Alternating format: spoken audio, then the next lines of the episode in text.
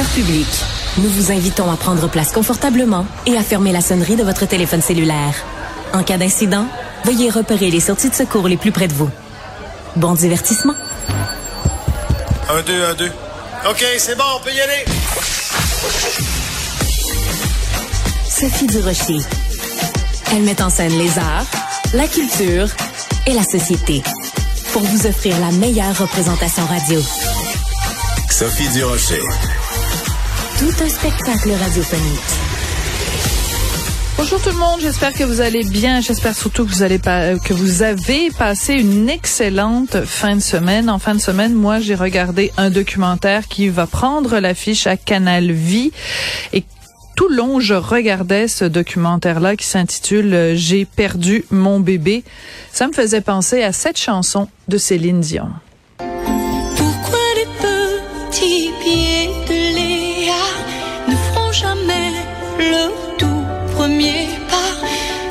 Ces petits pieds ne grandiront Alors, c'est une chanson de Céline Dion sur le deuil périnatal, donc sur les fausses couches.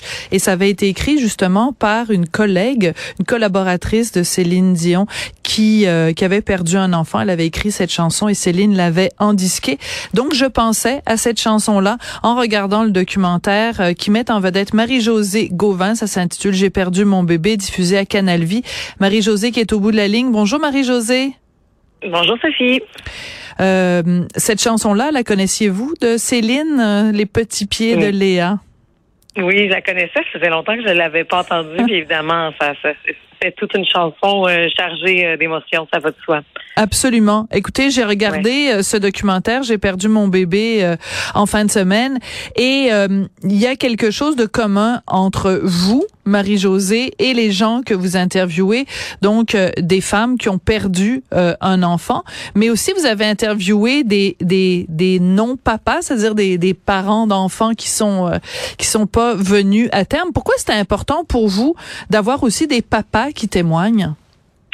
Ben parce que comme le dit une des, des, infirmières dans le documentaire, Francine, euh, elle, appuie le point ultra important que c'est la première épreuve d'un couple souvent, parce que on va avoir supporté l'autre euh, si grand-papa décède euh, dans des enjeux de vie professionnelle, quoi que ce soit, mais celui-là, ce- cet enfant-là appartient aux deux, même si oui, concrètement au début, c'est dans le corps de la femme que ça se développe et tout ça, mais c'est un, un désir commun, du moins j'ose le croire que la plupart du temps, c'est un désir à deux que de mettre que de donner la vie.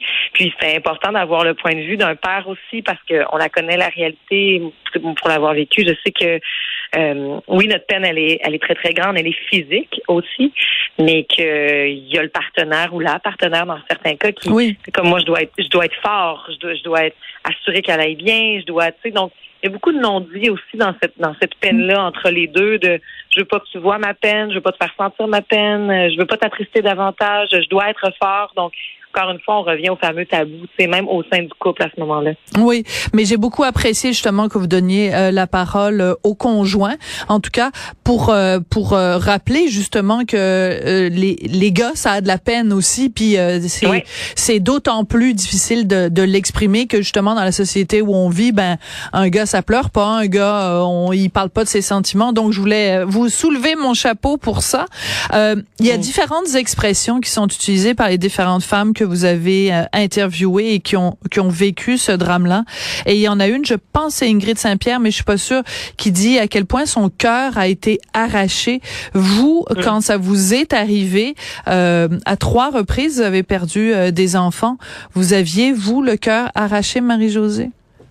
Mais complètement, c'est sûr qu'il y a eu la, la en fait, c'était beaucoup le, le j'étais j'étais démunie puis il y a une différence moi entre le euh, c'est la, la- la fameuse idée que ah, on l'a pas pris dans nos bras, que c'est pas si grave ou quoi que ce soit. Moi, la première fois où est-ce que j'étais maman, je, je l'ai tenue dans mes bras, ma petite fille. Puis elle a été très, très malade, puis elle restait avec nous donc trois mois. Mais après ça, on dirait que euh, on, on ne banalisait pas ce que je venais de vivre. Puis rapidement, j'ai été pris en charge. On m'a présenté des ressources, on m'a envoyé voir un psychologue. Tout ça, c'est fait naturellement. Puis ça, c'était la première fois que, que donc que je devenais maman. Par la suite, quand j'ai vécu la, la, la fausse couche à, à, trois mois de grossesse, puis que là, j'étais toute seule dans ma salle de bain, là, après ça, je me suis sentie extrêmement seule. Je sais qu'il en existe des ressources et des magnifiques ressources. Mais à ce moment-là, je savais pas où est-ce qu'elle était, je savais pas comment me rendre, je me trouvais profondément seule, incomprise, et je portais euh, la culpabilité, puis de la honte, puis un profond sentiment d'échec. Tu sais, c'est moi qui le lendemain a fallu que que j'appelle dans une clinique privée pour dire il faut que je vois qu'il n'y a plus rien dans mon dans mon ventre, je veux qu'on me le montre. comme ben non, mais ça marche pas comme ça. Il faut, il faut que je vois qu'il n'y a plus rien dans mon ventre. Hmm. quand je me suis présentée là, euh, j'étais entourée de femmes enceintes. Tu sais, puis c'est correct. Ça, ça n'a pas de sens. Malheur à personne, mais c'est extrêmement brutal comme ton échec, là, tu l'as d'en face. Oui, et euh, et ça c'est absolument épouvantable que les choses ne changent pas parce que je connais quelqu'un qui a fait une fausse couche il y a 25 ans et hmm. elle en parle encore aujourd'hui en disant comment ça se fait que quand euh, j'ai été hospitalisée, j'ai été hospitalisée à la maternité. Donc, j'étais entourée de femmes qui allaient accoucher. Et je me disais, très honnêtement, Marie-Josée, je me disais, bon, ben, 25 ans plus tard, les choses ont évolué, euh, les choses sont faites différemment maintenant. Pourquoi on inflige ça aux femmes? Le manque de ressources, le manque aussi, Marie-Josée, ça ressort beaucoup dans votre documentaire, le manque d'accompagnement psychologique, le manque de, de bienveillance au moment où, où les femmes en ont le plus besoin. Ben, tu sais, il y a un côté très très cartésien à tout ça que c'est sûr que si c'est la première fausse cause de, ta journée ou sinon c'est ta dixième, ben à un moment donné, tu sais, puis le contexte actuel, le système de la santé, on y reviendra pas. on, sait ce que c'est. Puis moi, c'est la première fois que j'en vis une. Tu, sais, tu comprends, mais toi, je comprends que c'est la, la centième. Puis même le documentaire était disponible la semaine passée déjà sur Crave, puis il y a une obstétricienne gynécologue qui m'a qui m'a écrit en privé pour me dire je pensais que je faisais la bonne affaire, j'ai toujours fait attention, mais vous avez changé énormément de choses, puis dorénavant je vais l'annoncer différemment parce que ah oui, peut-être que je portais pas assez attention au cœur et à la tête des femmes à qui je le disais. Et pourtant, une, infirmière comme Francine de Montigny, chercheuse, donc qui depuis 30 ans à peu près, elle, elle s'intéresse à ça, puis elle le dit tout de suite après. on faisait juste prendre le couple. Si on les amenait de dans une petite pièce à côté, on va vous dire là, ça se peut que vous vous sentiez comme ça. Et aussi de si vous partez avec la fameuse pilule pour vivre ça à la maison, là, ça va être graphiquement comme ça ce que vous allez voir. Parce qu'on ne sait pas, là, puis ça, Ingrid Saint-Pierre l'exprime complètement bien, le traumatisme qu'elle a eu dans sa salle de bain euh, toute seule parce qu'elle voulait pas que son homme voit ça. Mais Francine de Montigny répétait que si on les prenait juste à part, puis qu'on disait, voilà, ces sentiments-là seront valides, seront possibles. Ça se peut que ça prenne un an, ça se peut que ça prenne un 18 mois. Il y aura ces ressources-là. Le tas de personnes qu'on aiderait, parce que Sophie, c'est 55% des gens qui vont vivre ça, qui par la suite vont avoir de grands épisodes d'angoisse et de dépression dans la première année. C'est 50, ça, c'est des enjeux dans un univers de travail, c'est des enjeux dans une famille, dans des couples, dans c'est partout là que ça se reflète. Et si on faisait cette prévention-là, ça ferait une immense différence. Oui. Il y a une de mes amies, euh, pas quelqu'un de très proche, mais quelqu'un dans mon entourage euh, qui a fait euh, justement une fausse couche la semaine dernière.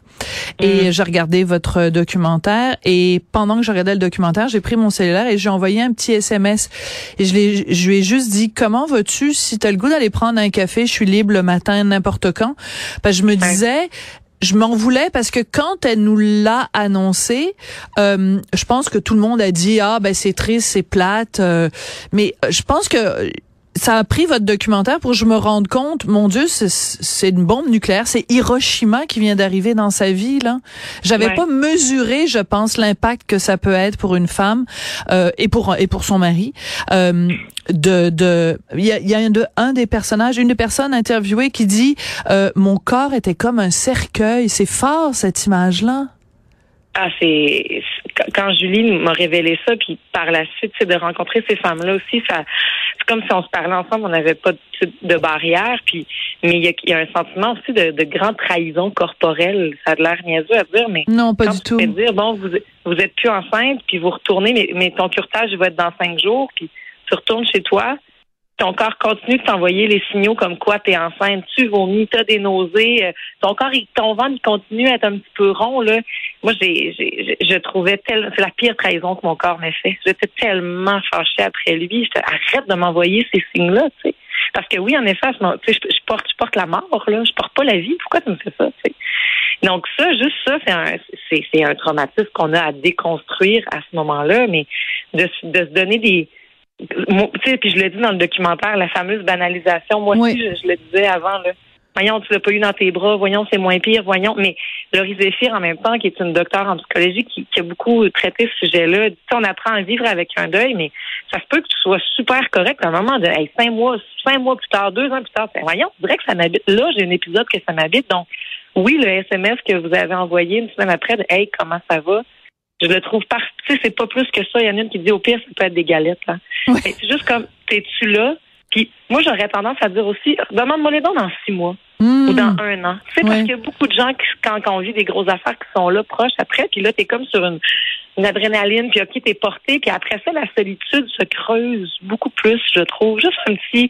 Puis ça se peut que j'ai pas envie d'en parler, puis de pas avoir la crainte aussi de ah là c'est un sujet bien trop lourd. Ça c'est le temps des fêtes, on parlera pas de ça mais Non non, au contraire. D'en parler, ouais, ah, d'en parler et c'est comme ça ben que se conclut d'ailleurs votre euh, votre documentaire, le fait d'en parler, le fait de mettre des mots, euh, on avance. J'ai adoré votre expression. On va écouter un petit extrait du euh, du documentaire donc ça s'intitule J'ai perdu mon bébé disponible sur euh, Canal Vie. On écoute ça.